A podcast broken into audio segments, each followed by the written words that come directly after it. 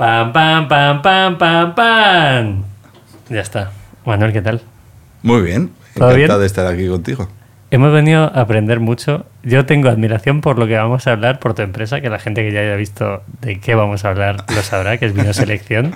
Pero sobre todo soy fan de tu persona. Te lo he dicho antes, digo, pero lo primero que voy a decir es expresar eso. Porque me parece la hostia que todavía tengas tantas ganas. Es algo, lo vamos a ver en el podcast de hoy, lo vais a ver. Y lo hablaba con mi chica y dice, pues no sé, de negocio no le preguntes nada, pero pregúntale por qué tiene tantas ganas de hacer cosas. Y digo, mira, pues se lo voy a preguntar. Eh, ¿Por qué tienes tantas ganas? Esto para que la gente que lo esté viendo en YouTube, eh, tú me has dicho antes, fuera de micro, tengo una edad, pero por dentro no siento que tengo esa edad. Eh, sí, en cualquier caso esa frase es peligrosa, porque en el fondo tenemos la edad que tenemos y tenemos Sí. que saberlo. Es decir, yo no tengo las articulaciones que tenía antes y tengo que saberlo porque eh, hay ciertas cosas que no debo hacer. Claro. Eh, y, eh, pero con los años, por lo menos, algo, yo he mantenido la resistencia, que siempre fue una cualidad mía. Vale. Posiblemente mm, cuando tenía, no sé, cuando era adolescente, mi madre decía, eres obsesivo. Eh, porque cuando una cosa me gustaba, siempre la perseguía. Eres obsesivo. Y con los años, me acuerdo una vez que le dije, mira, mamá, no soy obsesivo, soy perseverante. Si una cosa me gusta, yo sigo fiel a ella. Y por alguna razón, eh, sigo durmiendo muy bien, eh, me recompongo muy bien por las noches y entonces cuando me levanto por las mañanas pues suelo tener prácticamente todos los días mucha energía. Por lo tanto, si tienes energía te sigue apeteciendo hacer cosas. Claro, la gente que lo está escuchando y que dice, Pepe, pues es que yo estuvimos en un evento que organizaron Marketing for E-Commerce, que les mandamos un saludo desde aquí, y yo tenía la suerte de tener a Manuel eh, al lado comiendo, y vi que con tus hijos hablabas en inglés, y tú me dijiste cuando nos íbamos. Eh, Eso ya me impactó un poco, digo, joder. O sea, cuando estaba en Estados Unidos he visto a gente que habla con sus hijos españoles, que hablan con sus hijos en inglés, me parece normal, pero aquí me digo, hostia, ¿por qué lo haces? Y una cosa más, eh, me dijiste, no, tengo que hablar con mi, con mi profesora de idiomas y dije de inglés y hablas muy bien inglés. Y dice, no, no, estoy aprendiendo chino. Sí. Y cuando me dijiste eso, digo, ¿por qué estás aprendiendo chino? A mí me gusta mucho el comercio electrónico. ¿Vale? Y, eh, y creo que el país más interesante para comercio electrónico es China. ¿Vale? y lo lleva siendo desde hace mm, algo más de una década. Entonces, eh, nosotros ya algo más de una década pensábamos que uno de los países donde teníamos que entrar era China. Y, eh, y una de las cosas que aprendes cuando viajas a China y empiezas a ver cómo funcionan las cosas allí es que eh, los chinos hablan muy pocos inglés. ¿Vale? Es más, cuando más, cuanto más importantes son, generalmente menos inglés hablan. Ah, Oh. Suelen hablar muchas veces inglés sus, sus segundos, sus terceros. Entonces, eh, a mí me gustan los idiomas. Entonces pensé, dije, bueno, una forma de conocer una cultura es conocer su idioma. Vale. Así que empecé a estudiar chino hace eh, cinco años. Y, y bueno, he seguido el estilo chino, que es ser muy disciplinado, aceptar que tu profesor te riña si no haces los deberes. Perseverancia, Eh, efectivamente, Sí, sí. sí, sí, sí, tienes que ir al estilo chino. Y, eh, y bueno, más o menos me defiendo hablando, me defiendo leyendo, me defiendo escribiendo. Me cuesta más entender porque hay muchos acentos distintos. Y sobre todo, para mí es una puerta a entender mejor una cultura de un país que me sigue pareciendo un país muy interesante para comercio electrónico. Qué interesante. A mí me parece fascinante que tengas tantas ganas que- de, de hacerlo, de verdad. Vamos a poner en contexto a la gente. Eh, eh, voy a decir tu apellido, no voy a ser que me líe. Manuel Evia. Eso Evi- es. Evia, perfecto. Sí. Eh, CEO de Vino Selección. Sí. 30 años en Vino Selección. 30 años, sí. 30 años. Y estamos cumpliendo ahora mismo 50 años de, de empresa. 50 años de empresa y 20 años desde que lanzamos nuestras primeras web en el año 2003. O sea, vosotros estabais aquí antes que Amazon, que el corte inglés online, que cualquier cosa. Sí, sí, y de hecho eh, toda nuestra trayectoria en Internet eh, empieza en el año 95. Es muy divertido. Esto me pasó en el evento, que era como, yo voy a contar temas de afiliación. Y tú decías esto. Esto en el año 92 era divertidísimo escucharlo. en el año 95 nos invitan en, en Londres a una conferencia. Nosotros vendíamos ya en Inglaterra. Entonces nos invitan, nos invitan a una conferencia del Wine and Spirits Association, que es como, como el lobby fundamental del vino y de los spirits en, en, eh, en Gran Bretaña. Y era sobre Internet. Y eh, nosotros ya usábamos Internet para algunas cosillas, para enviar correos electrónicos, eh, ya lo estábamos usando. Pero fue la típica conferencia de esta destilería de whisky empezó, puso una página web y multiplicó sus ventas por no sé cuánto. Esta, y empezaban a salir los casos de éxito. Y dijimos, hombre, aquí puede Algo haber una hay, oportunidad. claro, claro. Entonces empezamos a estudiarlo, empezamos a profundizar, etcétera, etcétera. Bien. Eh, vimos como en el año 2000, cinco años después, eh, que teníamos ya nuestro proyecto preparado, vimos como todo aquel mundo de Internet empezó a quebrar, eh, lo que se llamó el crack.com. Ahí hubo un montón de compañías que tuvieron que cerrar y otras se quedaron muy tocadas. Y nosotros no salimos porque vimos que veíamos el proyecto, nos encantaba, pero no veíamos dónde estaba el negocio. Y salimos en 2003 con un proyecto mucho más humilde que el que teníamos en el año 2000, pero que fue rentable prácticamente desde el De primer inicio. año. Y, ah, y desde entonces, bueno, pues ya Internet estaba en nuestras vidas. Y Internet además tuvo una capacidad brutal de transformación de vino selección. No sabíamos hasta qué punto eso nos iba a cambiar. Vale, luego hablaremos de modelo de negocio y de qué parte a nivel de facturación engloba la parte de e-commerce o la parte de... Mm. Bueno, incluso a lo mejor lo tenéis dividido por otros canales. Ahora hablamos de eso, pero vamos a poner en contexto a la gente que nos esté escuchando. Años de vida del proyecto son 50, porque estamos en 50 Eso aniversario. es, 50 años. Equipo, Ahora mismo somos 113 personas.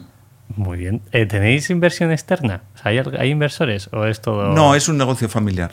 negocio familiar? Sí. El fundador, eh, Máximo Galimberti, eh, es un italiano que había estudiado física, que había vivido en distintos países y que aparece en España. Eh, eh, de formación él es físico, trabajaba en una ingeniería italiana, haciendo proyectos de infraestructuras y quería montar un negocio. En el, en el año 73 en España estábamos con la primera crisis del petróleo y con una situación política extraña. Por lo tanto, había, eh, no había mucho emprendimiento en aquellos momentos, porque había sobre todo incertidumbre.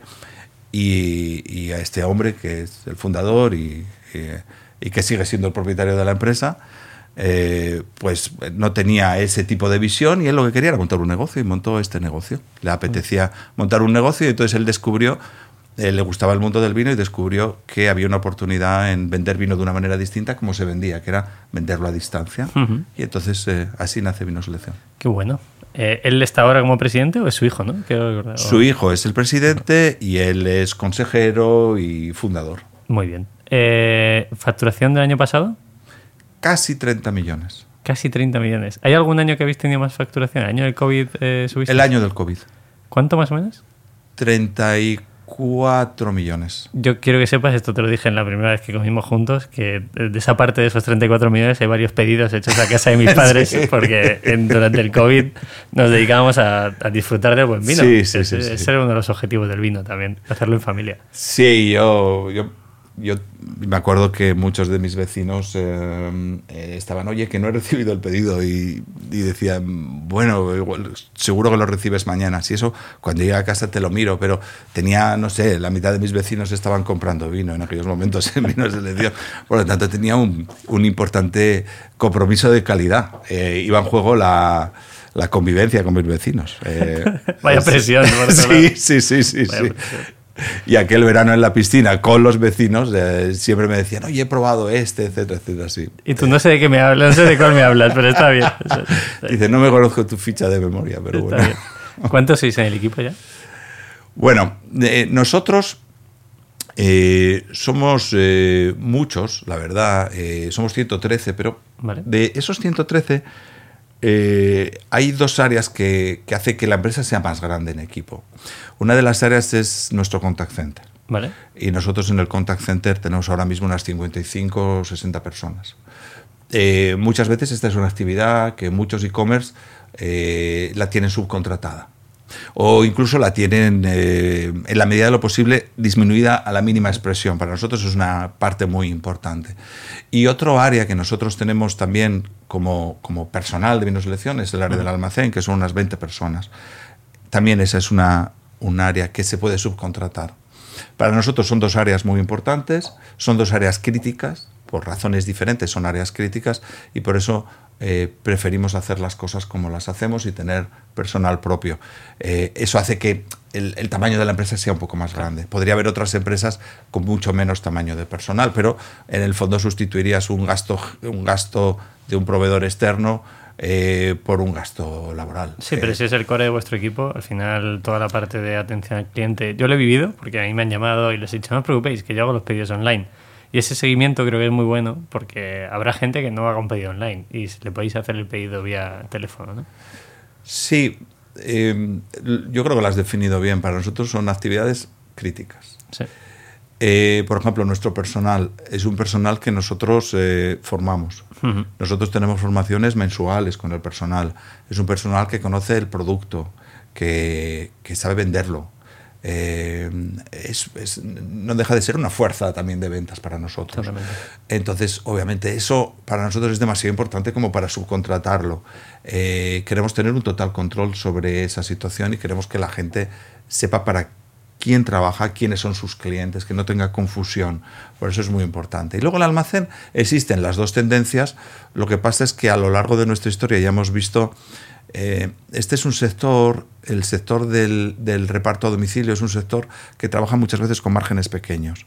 Entonces muchas veces eh, las compañías lo pasan mal y hay veces que tú te puedes ver con un problema de calidad de servicio porque igual el proveedor que te está dando ese servicio está teniendo problemas financieros, está teniendo problemas internos con el personal, etcétera, etcétera.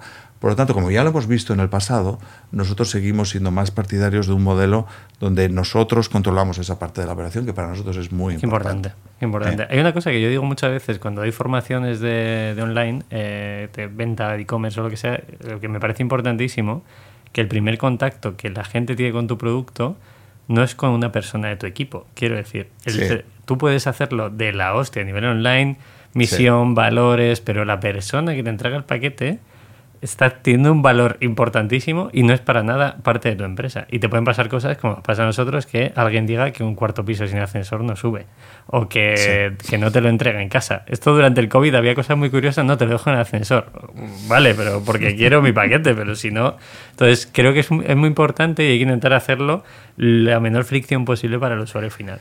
Sí, el, eh, nosotros eh, al final almacén son todo lo que son las operaciones de recepción de mercancía, preparación de la mercancía, etcétera, y eso es personal nuestro. Y luego nosotros trabajamos con, con seis grandes eh, agencias de reparto en España. Eh, es mucho más complicado que hacerlo con una. Ujú. Posiblemente también a nivel de costes eh, supone un mayor coste.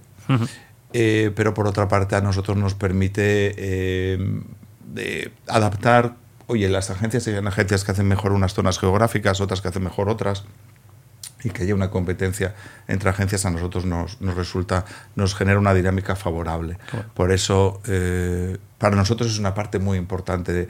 eh, hoy más que nunca, eh, las valoraciones del servicio que hacen los clientes son esenciales. Te la estás jugando ahí y entonces le ponemos mucho énfasis. Y luego, sobre todo, le dedicamos mucho tiempo a investigar eh, eh, día a día, no digo en tiempo real, pero sí día a día, eh, qué es lo que está pasando, dónde está pasando, intentando corregir problemas. Eh, a eso le dedicamos mucho tiempo. Creo que estamos todos los e-commerce en esa guerra. Porque Sí. que alguien le ponga un comentario, una valoración mala en un producto y que, la, que el comentario sea la agencia de transportes ha entregado en 72 y no en 48 horas, hostia, puedes valorar la camiseta. No, no, no valores al transportista que no es mío. Entonces, creo que es importante que la gente luego también entienda un poco ese, ese tipo de cuestiones que nosotros podemos semi-controlar, no podemos tener un control absoluto. Me gusta ser positivo en este sentido. Vamos a ver, yo creo que competimos en calidad de servicio con los grandes gigantes. Eh, ese es el área de competencia, no contra nuestros competidores directos. Tú, tú en el fondo no estás compitiendo contra el que vende camisetas, estás Claro. compitiendo contra los niveles de servicio que da Amazon. Entonces, creo que eh, como ellos están estableciendo esos niveles, esos niveles no son fáciles ni para ellos ni para nosotros. Totalmente. Entonces, creo que se puede ser competitivo en esos niveles si le dedicas a esa función el tiempo necesario, los recursos necesarios, eh, la ilusión necesaria. Entonces nosotros eh, eh, nos mojamos mucho en ese área y creo que competimos bien contra ellos y de hecho la percepción de los clientes no Muy es ni mejor ni peor que la que tienen los clientes de Amazon con respecto a su servicio de reparto. Amazon tiene quizás algunos... eh, tipos de reparto que son mucho más rápidos eh, que los que nosotros podemos hacer. Y eso es cierto porque tienen una estructura que nosotros no tenemos. Pero en cuanto a los repartos, en lo que es la mayoría eh, del, del, territorio nacional, incluidas islas eh, y Ceuta y Melilla, tenemos los mismos niveles y, y, no hay que olvidar que España es un país muy amplio, que no es... Nosotros vivimos en Madrid, pero, pero en España en toda la geografía hay, una variedad enorme de niveles de servicio. Por lo tanto, estar en esos niveles y ser competitivos. ¿En cuántos países estáis ahora mismo? Ahora mismo nosotros, de una manera directa, estamos en, eh, en la Unión Europea, en Francia, Alemania y también estamos en Holanda. Luego en UK. mandando todo desde aquí. Mandando todo desde aquí. ¿Vale? También estamos en UK, que me cuesta sacarlo de la Unión Europea. Vale pero para ser correcto, para que no parezca que esta entrevista la estamos haciendo en 2015. vale, está bien, está bien. Entonces, y luego también tenemos, y, todo eso lo hacemos desde aquí, y todas las ventas forman parte de las ventas de Vino Selección S.A. Y luego tenemos dos operaciones, una en Brasil y otra en eh, Perú, y esas dos operaciones son dos empresas eh, filiales nuestras, vale. Con, con su propia estructura empresarial. Qué bueno. Vale, vamos a entrar a tus 30 años de profesión en vino selección. Eh, quién eres y cómo le dedicas 30 años de tu energía, porque tienes mucha energía, a un proyecto como Vino Selección. A ver, eh, mira, esto ya lo he contado más veces. Yo, me gusta mucho la definición que hizo mi hijo a una profesora cuando le preguntó a qué se dedica tu padre y, él le dijo, mi padre es vendedor de vino. Entonces me encanta esa definición. Yo soy vendedor de vino. Yo no era vendedor de vino hace 30 años. Pero bueno, el tiempo me ha ido llevando por este camino y, eh, me ha dado la oportunidad de desarrollar una profesión que a mí me gusta mucho, que es, ser la, de, que es la de ser vendedor de vino.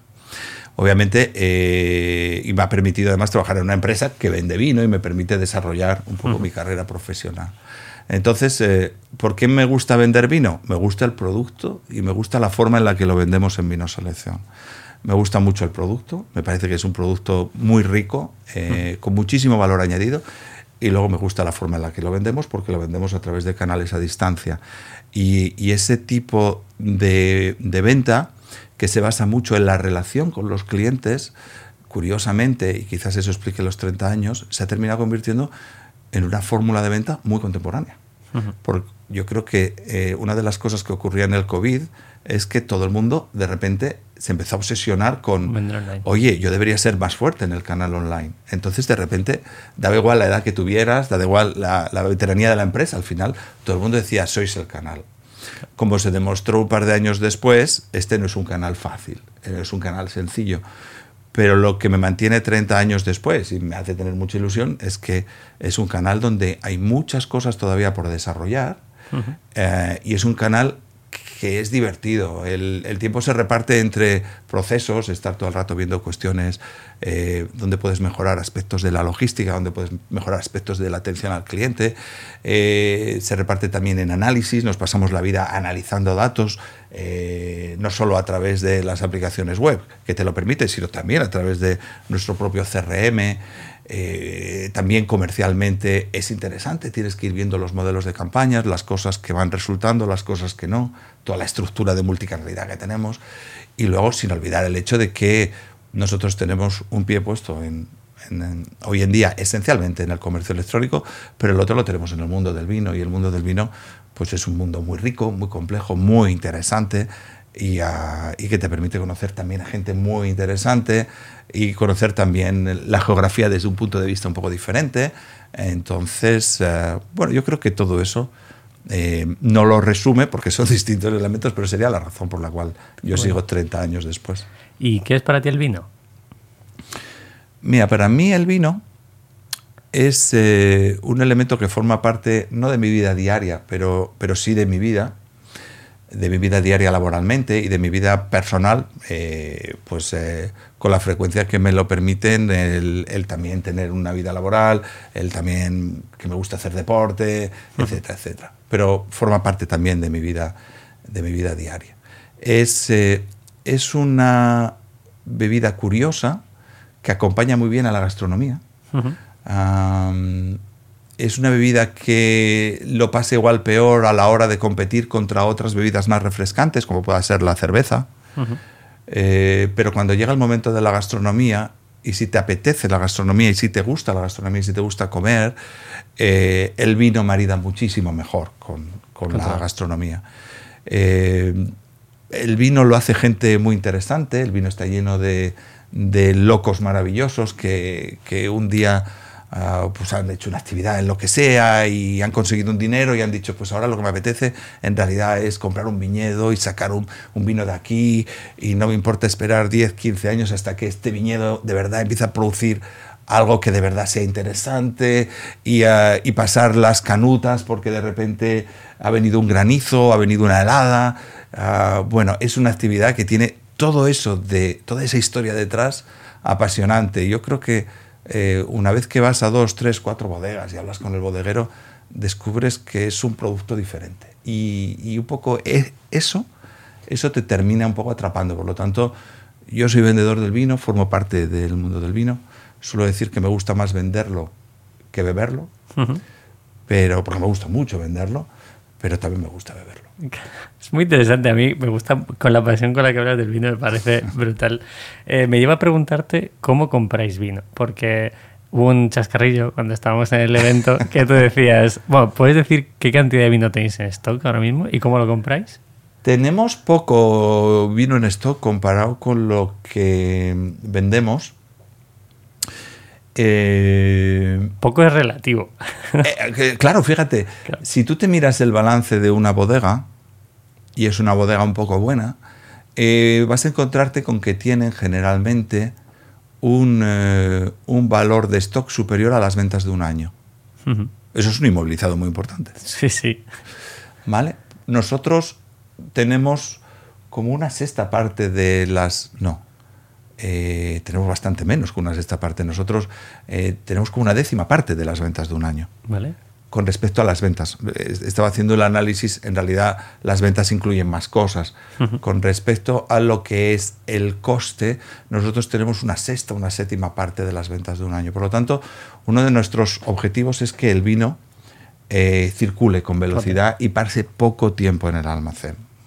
Pero obviamente necesitamos tener stock y de hecho estamos incrementando stock porque eh, queremos dar mejor calidad de servicio y muchas veces eh, tienes problemas para dar calidad de servicio si tienes roturas de stock. Por lo tanto, estamos haciendo un esfuerzo por eh, mejorar ese aspecto del, stock.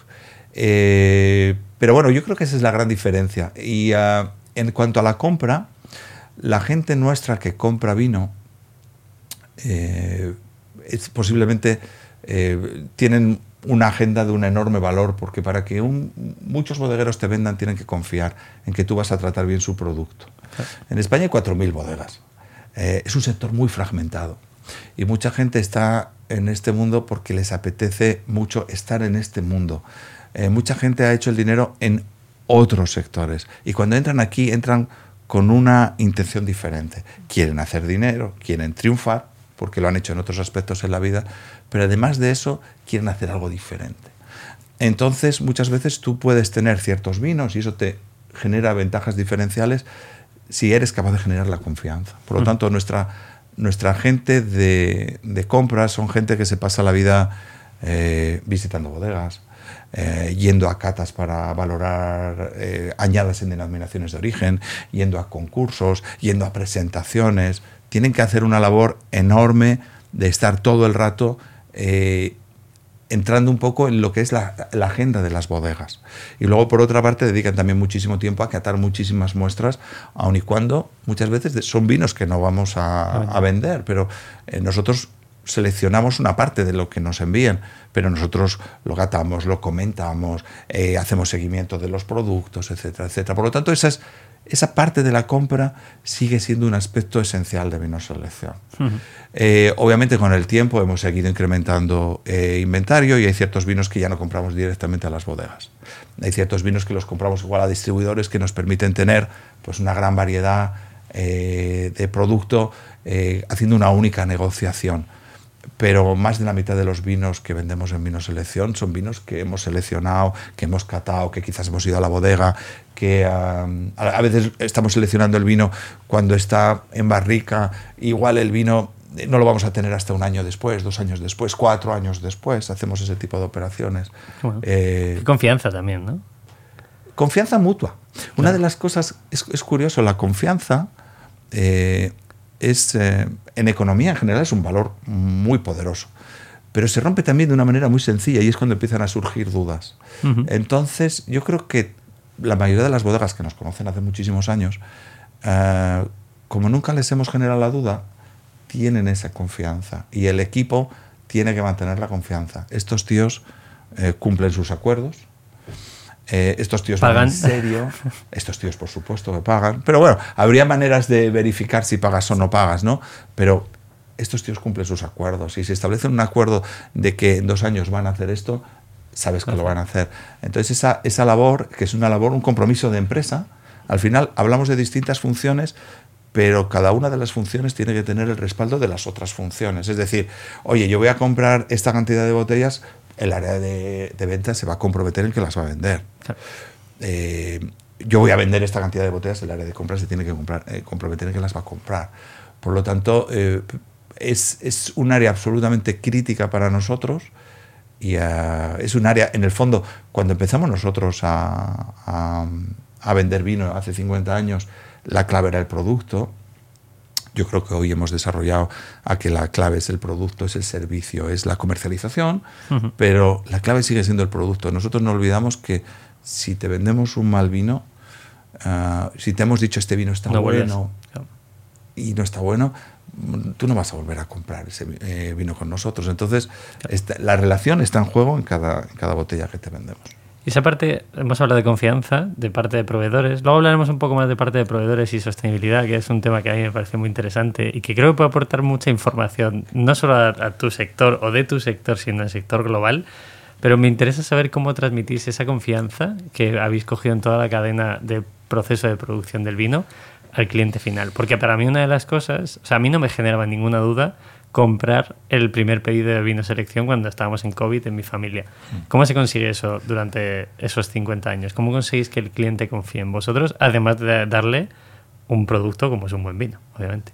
Eh, bueno, yo creo que me alegra que hayas tenido ese nivel de confianza. Trabajamos mucho, pero posiblemente tú conoces la marca por alguien que te ha hablado de la marca y quizás la conferencia, la, la confianza deriva más un poco de esa labor de embajador que algún otro cliente nuestro ha hecho. Mi padre, posiblemente.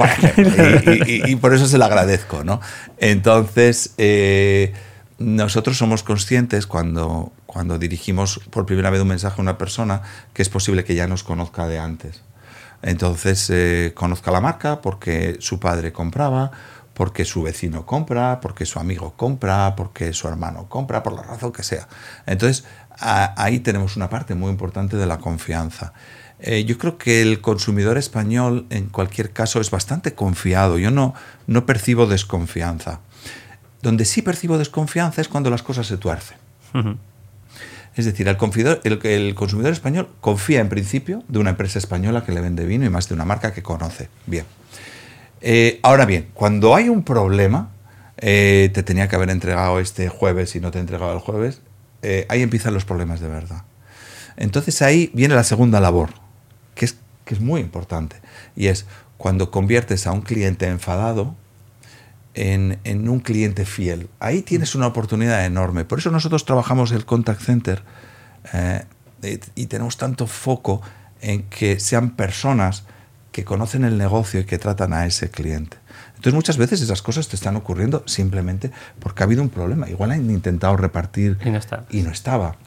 O también puede ser que hayan ido a repartir, que no hayan ido a repartir y que hayan dicho, he ido a repartir y no estaba. Bien. Eh, es muy importante en ese momento que tú le demuestres a ese cliente... Eh, tienes razón. Tienes razón. O sea, lo primero, mil disculpas. Para nosotros es duro que esto ocurra.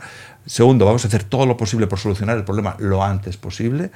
Eh, y entonces en esa labor es donde verdaderamente desarrollas más confianza. Es muy fácil que cuando las cosas bien haya confianza, que las cosas van bien haya confianza. Eh, donde verdaderamente está el reto es reconvertir esas malas experiencias que se inician mal en una experiencia donde al final te terminan enviando un email, dándote las gracias, y a veces recibo esos emails, oye, mi felicitación a, la, a esta chica que me ha atendido y me ha solucionado el problema, excelente trabajo, etcétera, etcétera. Igual ese cliente estaba muy enfadado. Entonces, vuelve a ser una labor de empresa. Yo de vez en cuando recibo emails de, de clientes enfadados que me, me me envían una protesta por lo que sea, yo lo pongo en manos del área de atención al cliente, sigo el proceso hasta el final y, la experiencia al final suele ser muy grata y al final todo el mundo se termina entendiendo. Pero hay una desconfianza de ahora ya tienen mi dinero, ya verás tú ahora para que me atiendan. Y muchas veces lo único que tienes que hacer es, eh, y no sé por qué tiene que ser tan sorprendente, es usted tiene la razón y se lo vamos, le vamos a solucionar este problema a su conveniencia si, eh, y hacemos lo que sea necesario para que esto funcione. Es tan sencillo como eso. También creo que el diferencial que tenemos, me encanta englobarme dentro de compararme con mi selección porque minimalismo es muchísimo más pequeño, ¿no? Pero muchas veces yo reafirmo, no solo con el equipo, sino también cuando nos llevan a una conferencia a hablar de marca, y digo, joder, si lo único que hacemos es intentar tratar a la persona como un humano. O sea, las marcas deben humanizarse a la hora de tratar al cliente. ¿Por qué? Porque hay marcas, como hemos dicho, un Amazon, un, eh, plataformas como Zalando y tal, son totalmente inhumanas. O sea, son, son monstruos que no pueden humanizar al cliente, ¿no? Entonces nosotros hay que aprovechar eso. Oye, si he tenido un retraso, esta camiseta te va a llegar la semana que viene, lo siento mucho, pues te meto unos calcetines de regalo. Ese tipo de cosas nosotros las hacemos como algo de, oye, gracias por confiar, porque para mí, de verdad, cada vez que entra un pedido online es como, hostia, la gente está confiando. Entonces, es, un, es un grado de confianza bastante interesante. Sí, yo, yo, estoy de acuerdo. Por eso, eh, nosotros para empezar, el, eh, la voz del cliente que viene a través del contact center es una voz que se escucha fuera de ese departamento. Si hay cualquier problema, inmediatamente eh, yo, yo, se me notifica. Si hay alguna incidencia de algún tipo, a mí se me notifica. Eh, yo todos los días veo los porcentajes de entrega de todos los operadores. y cuando el contact center pide más recursos o pide que reaccionemos ante una situación concreta, eh, lo pide con mucha autoridad y, se le atiende eh, como es debido. Es decir, eh, para nosotros es, es, un área muy importante porque lo que sí tenemos es una percepción clara de un poco del clima del cliente.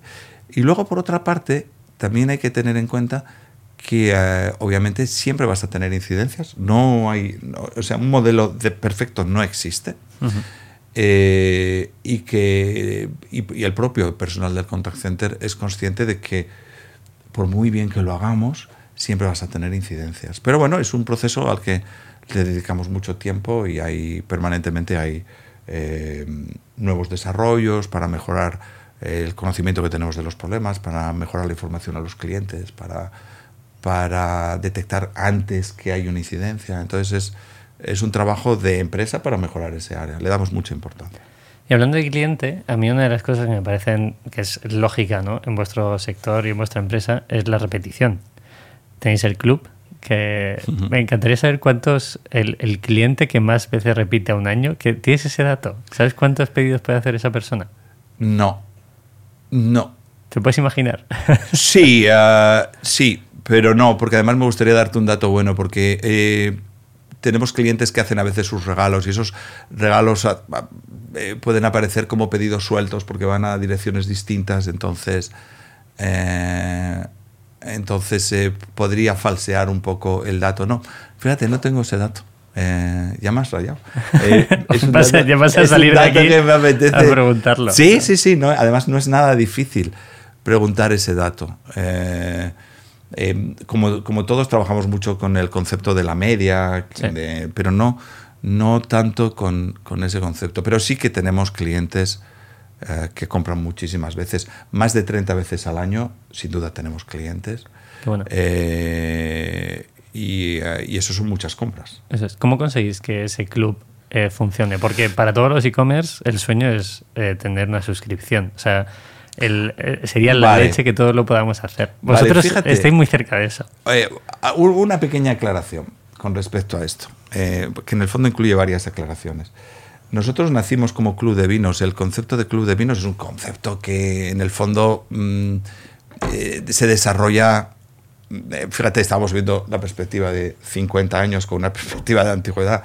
El primer club de vinos que está datado es de finales del siglo XIX y está en, en Gran Bretaña, es de Wine Society.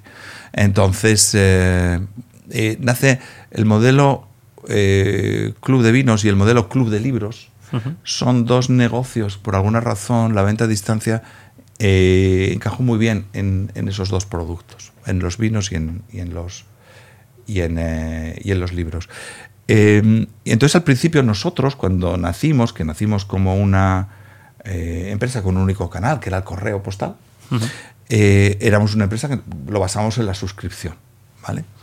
Y, ah, pero claro, el negocio de la suscripción, y eso es curioso porque no hace tanto tiempo yo oí hablar de la economía de la suscripción eh, como el, el paradigma de la modernidad económica. Eh, el- la, la suscripción es cíclica. Eh, eh, la, la suscripción, tú te suscribes a algo si no te queda otro remedio, pero si tienes otra forma de hacerlo más libre, posiblemente vas a entrar en fórmulas más libres.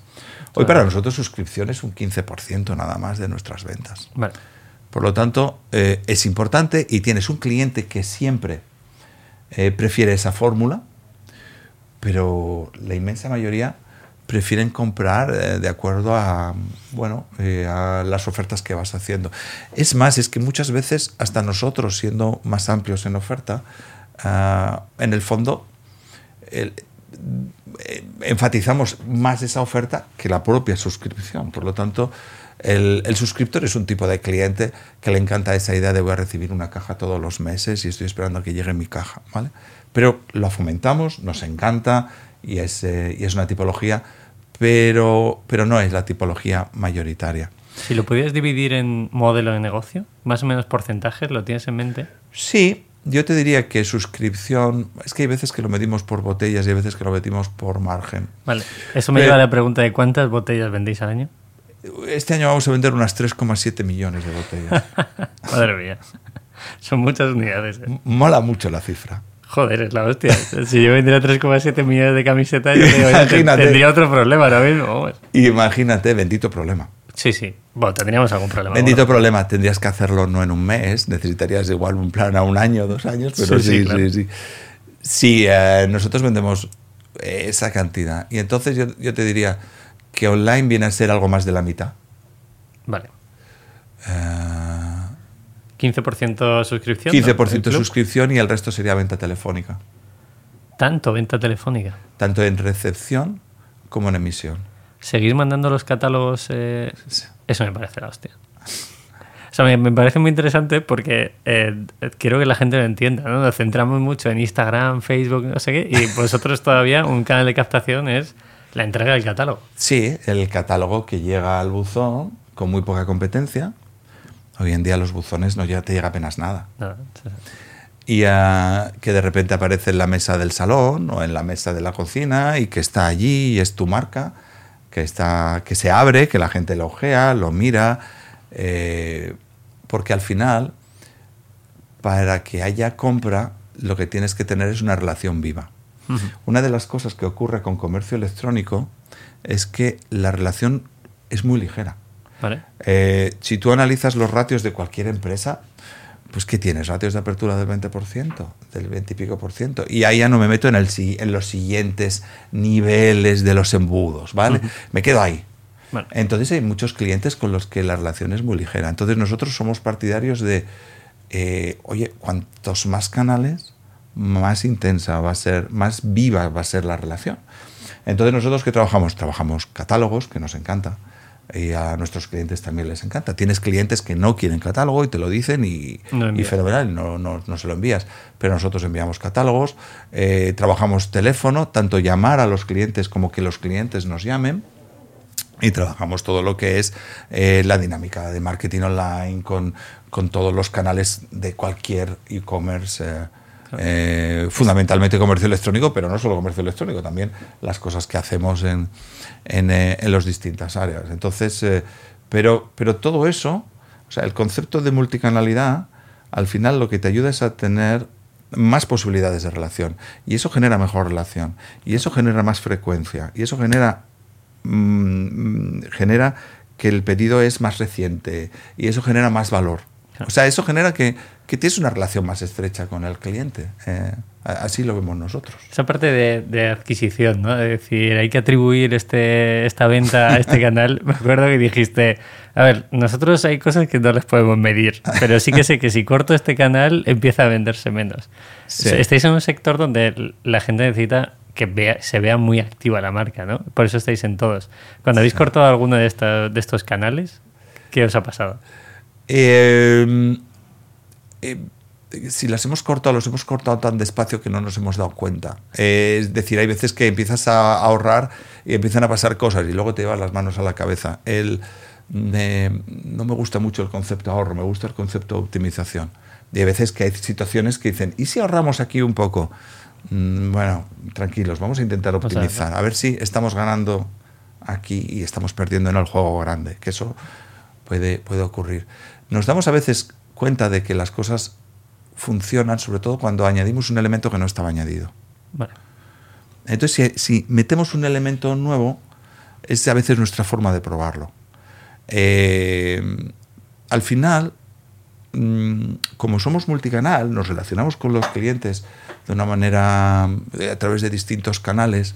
Y, eh, y, la captación también tiene una influencia de cliente que le dice a otro amigo, oye, mira, yo he comprado esto y esta oferta está buena. Me fío de ellas. Claro, entonces nosotros, si estamos teniendo un mes de buenas ventas, siempre tenemos buena captación, aunque no toquemos la variable, las variables que supuestamente inciden en la captación.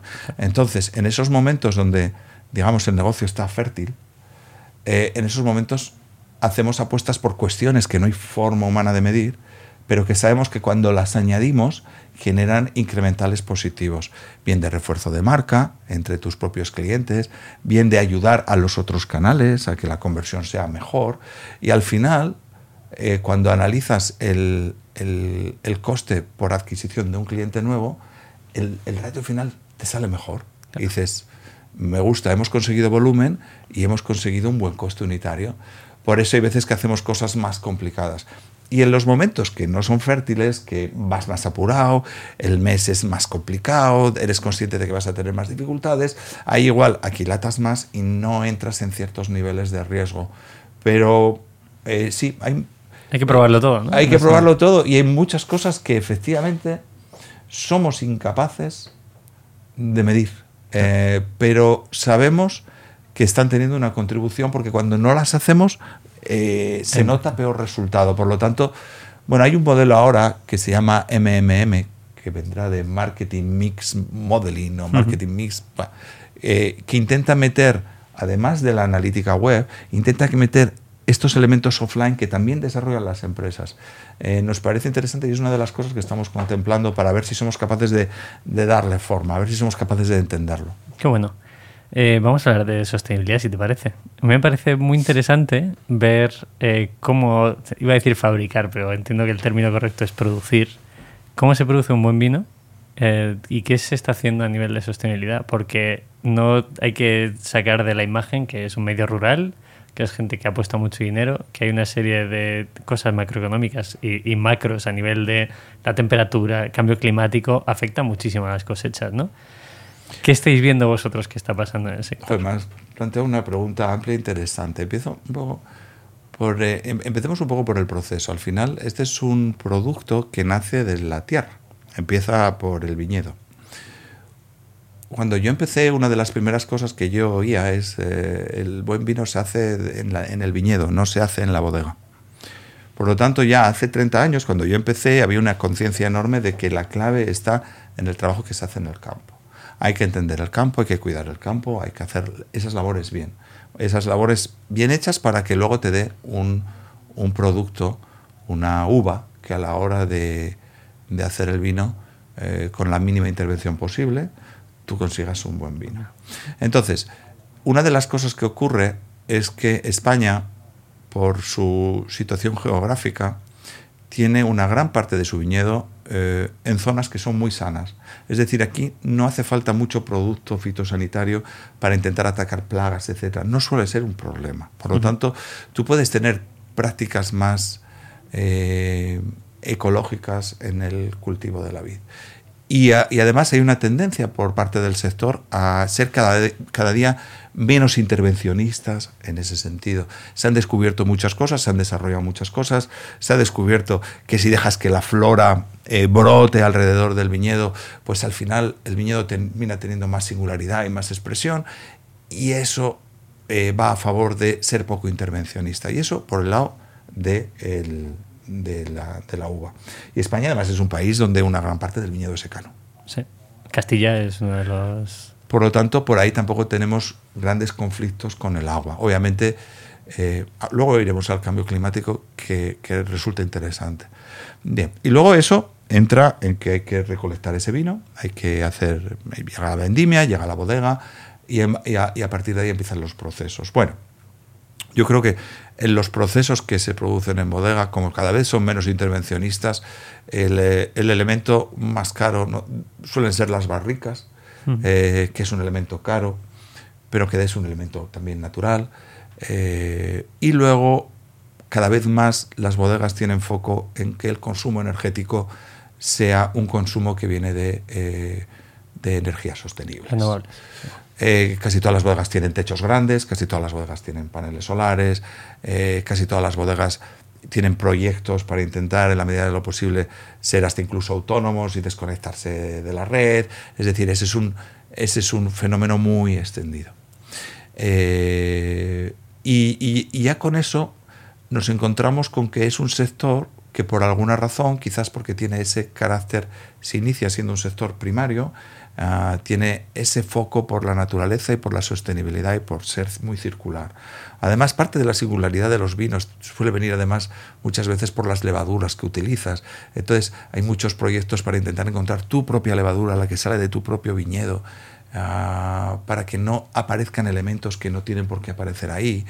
Eh, y, luego también eh, proyectos que intentan utilizar todo lo que eh, se está mm, generando, todo, toda la materia orgánica que se está generando eh, para intentar convertir eso en humus y que tengas tu propio humus. Es decir, hay muchísimos proyectos que trabajan sobre eso. Por lo tanto, en el, en el vino español te vas a encontrar esos conceptos de energías renovables, de economía circular, de sostenibilidad, te los mm. vas a encontrar de una manera muy natural.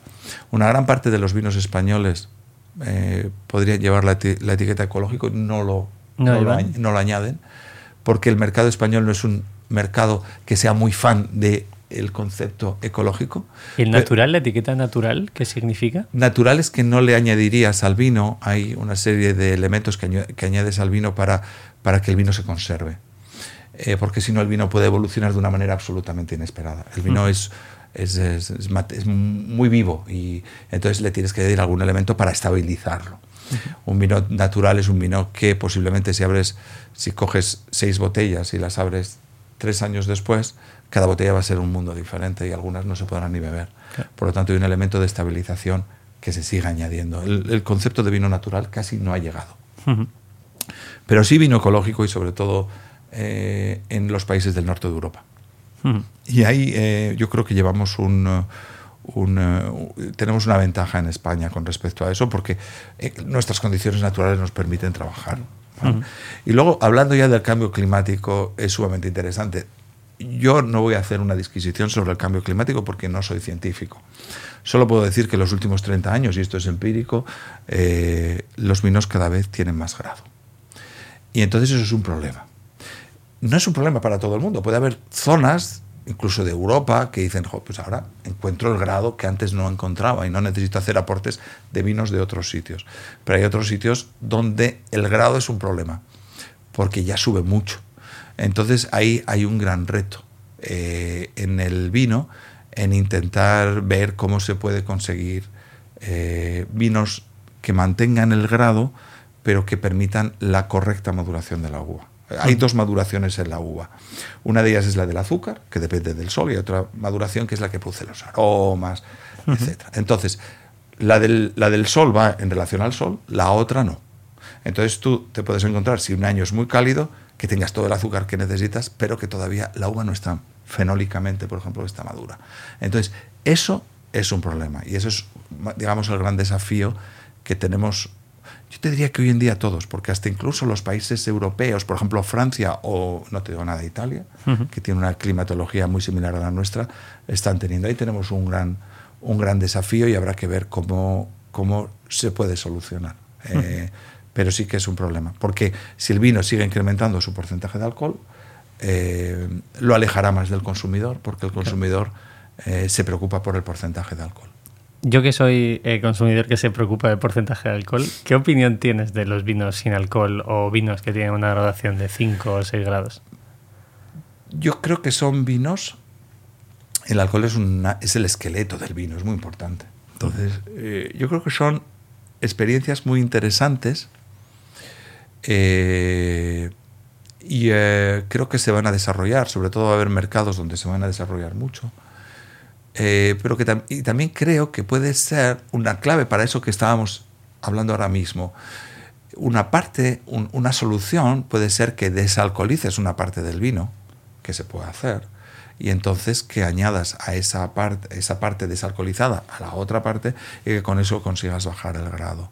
Por lo tanto, eso requiere tecnología, requiere energía, ahí hay un consumo energético, pero volvemos a hablar de, bodegas que, buscan su autonomía energética. Entonces, eh, creo que ahí puede haber una clave. Y luego, eh, de ahí a que veamos vinos sin alcohol, de un consumo mayoritario, eh, habrá que observarlo. Es, es, complicado, porque no dejan de ser vinos que fueron vinos y que en un momento dado se desalcoholizan. Y al desalcoholizar, por mucho que quieras, siempre hay algún elemento que pierdes, aparte de perder el alcohol. La cerveza sin alcohol eh, tiene, sigue teniendo mucha estructura. Eh, hay, todavía hay mucho esqueleto. Sin embargo, al vino le quitas, le quitas la columna vertebral. Es, eh, es complicado. Ah, lo observamos, nos interesa mucho. A mí me interesa también. O sea, yo seguiré bebiendo vino, sin ningún tipo de problema. Tengo una última pregunta para ir cerrando. No sé si será la última, pero siempre voy cerrando. ¿Cuál es el vino más caro que, que vendéis? Ah, bueno, seguro que es algún vino francés, aunque tenemos algún vino español por encima de los mil euros botella.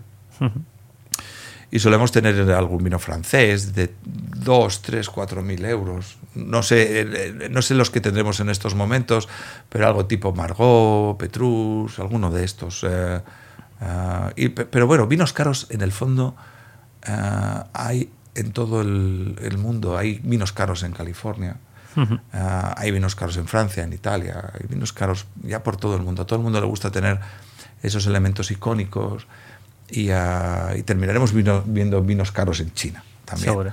Porque al final, eh, cuando un país ha conseguido un desarrollo económico y tiene un sector bodeguero, le apetece tener elementos icónicos.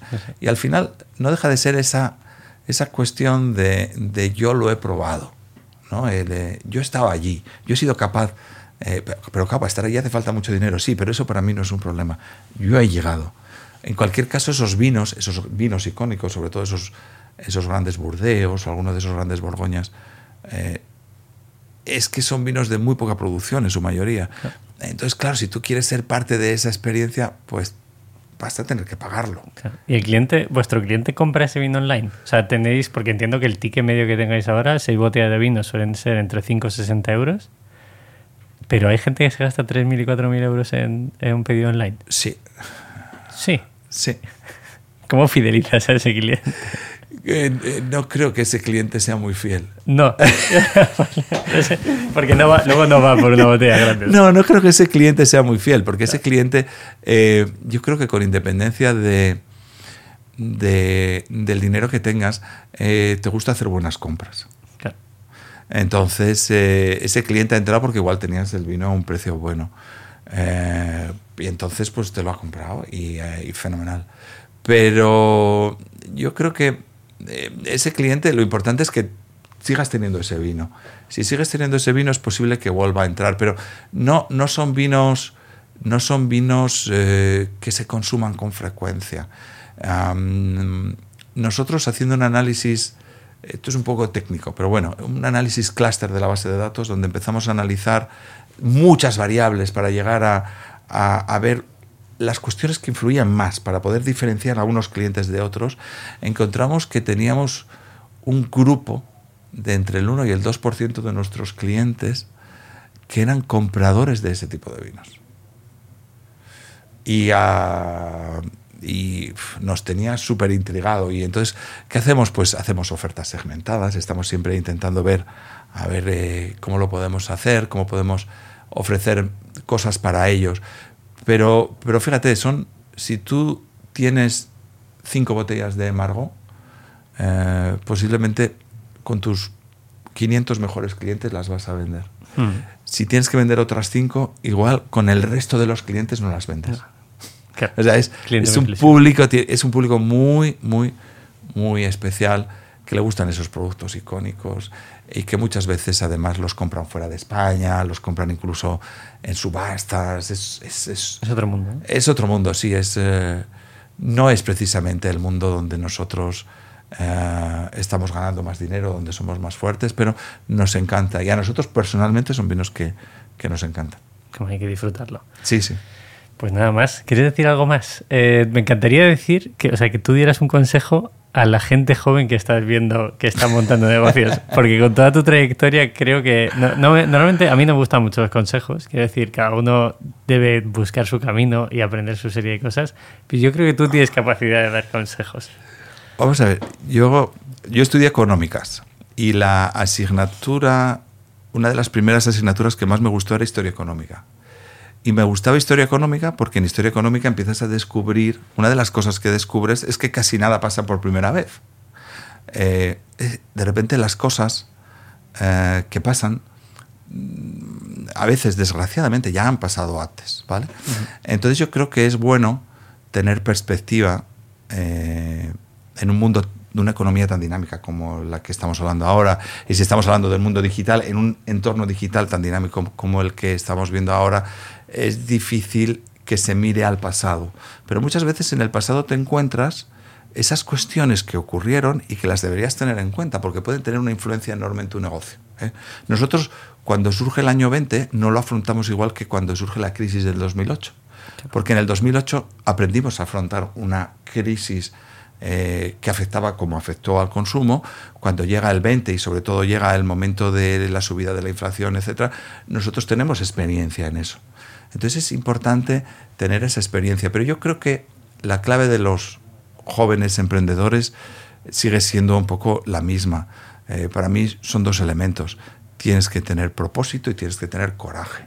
Es decir, tienes que tener algo que quieres conseguir y luego dedicarle a eso mucho coraje, ponerle toda la energía, ponerle toda la ilusión, es lo que hay que hacer. Y, si pones eh, coraje y tienes un propósito, eh, puedes fracasar, por supuesto que puedes fracasar, pero es el camino que genera, eh, si tienes eso, por lo menos vas a tener las motivaciones para adaptarte, para ir encontrando el camino, para salir.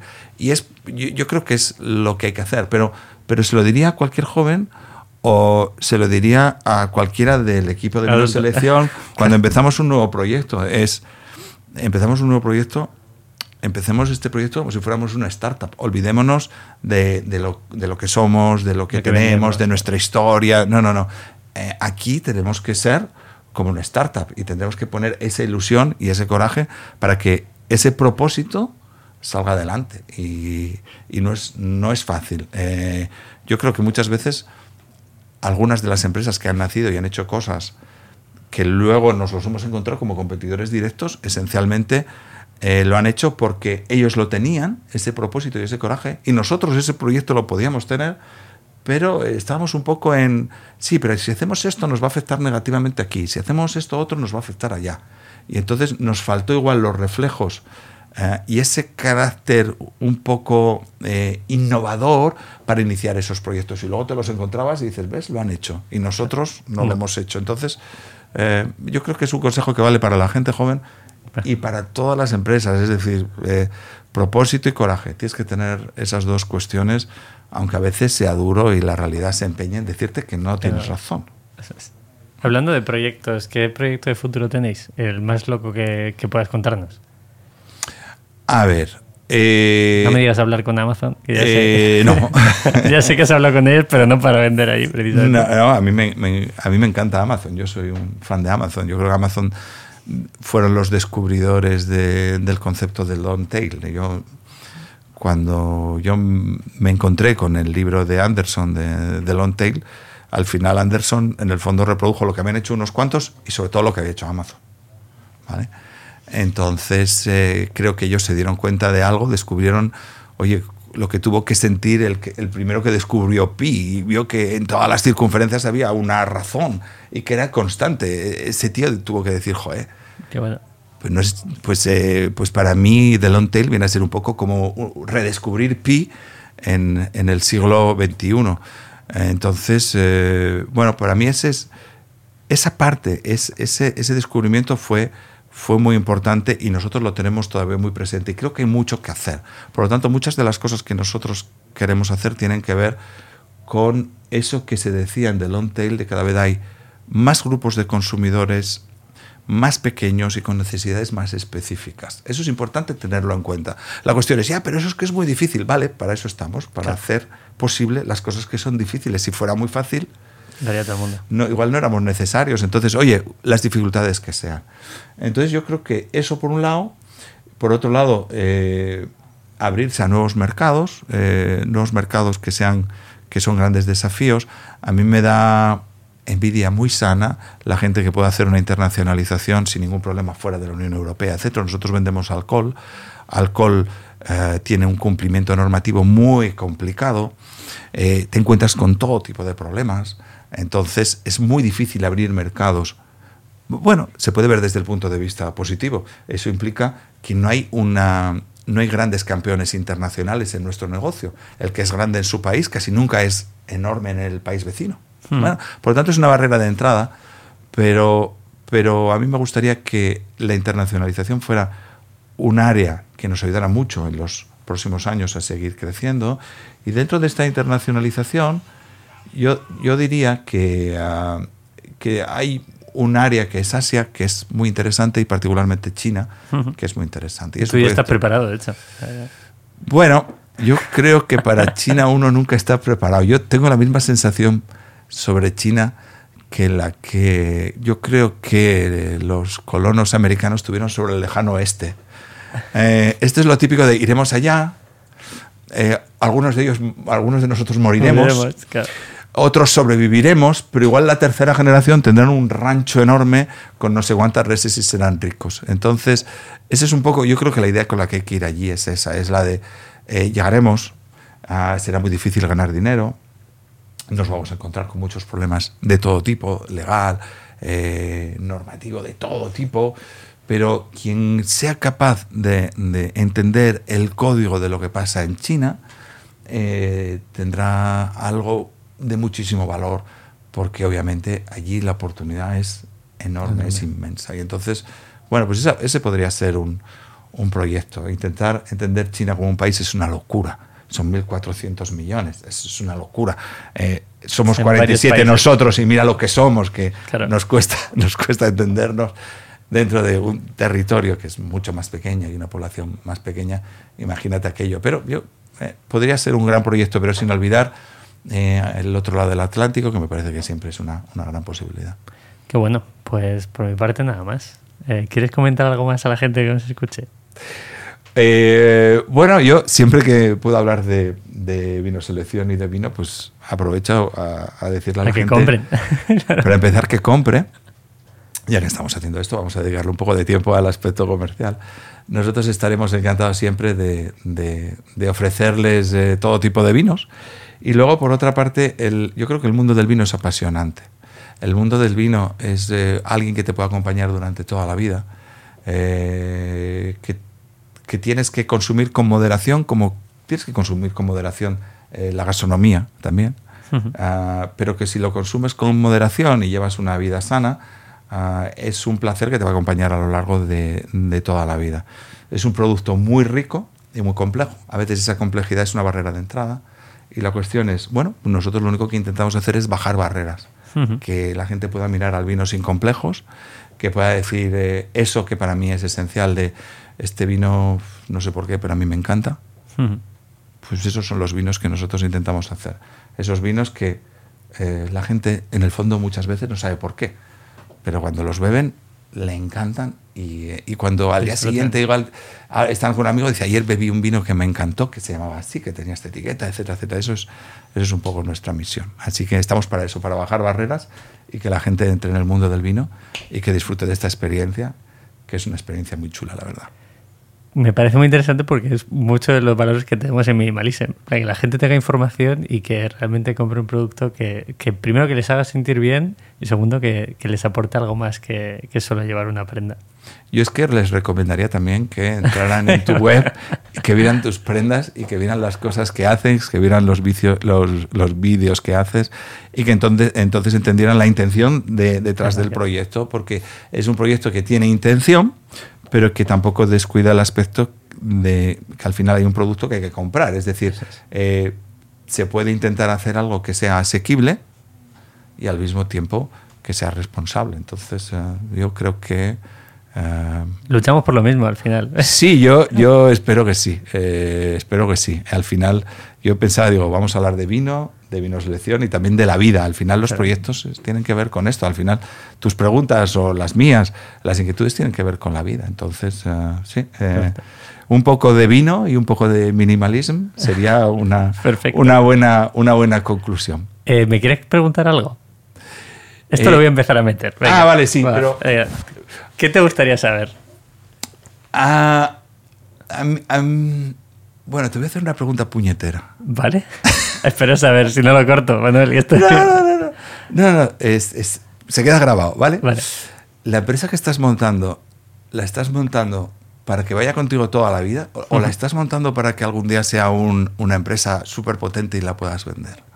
Ambas.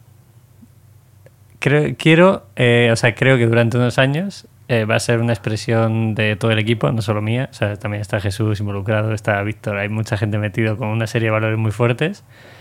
Pero creo, y esto es parte de información que tengo del sector, que si realmente queremos hacer algo muy grande, es posible que necesitemos ayuda de alguna forma en un futuro. O no. Pero creo que al principio es necesario que los valores sean muy fuertes y en un futuro habrá que ver hasta dónde lo podemos llevar nosotros. A lo mejor necesitamos ayuda externa. Vale. En el fondo, si necesitáis ayuda externa, eso querría decir que no os queréis desprender de la empresa, sino que queréis que alguien Claro, os dé ese respaldo financiero para desarrollar un plan de expansión. eso es.